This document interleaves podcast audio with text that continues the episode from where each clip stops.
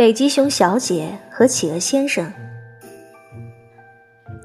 北极熊小姐说：“她想去南极见企鹅先生一面，可是北极和南极距离实在太远了。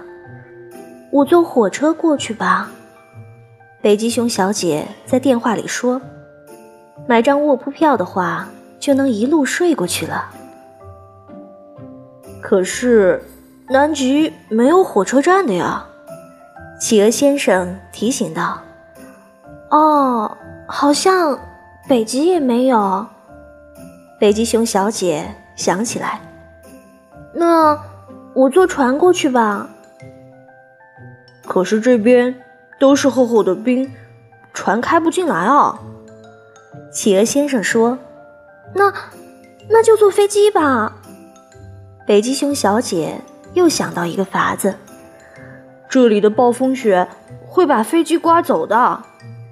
企鹅先生又说道：“那怎么办？”北极熊小姐没辙了，急得都要哭了。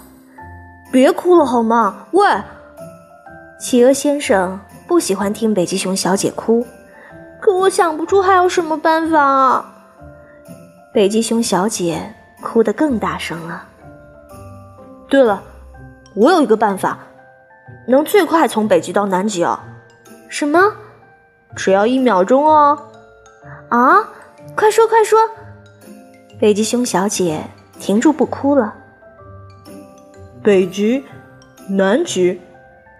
企鹅先生念道：“你看，只用了一秒钟。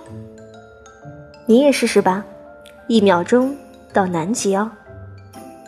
北极，南极。”北极熊小姐念道。见到我了吗？嗯，见到了，笨蛋。北极熊小姐笑起来。虽然我们相隔一个地球的距离，但只要我们的心在一起，就能一秒钟见到对方哦。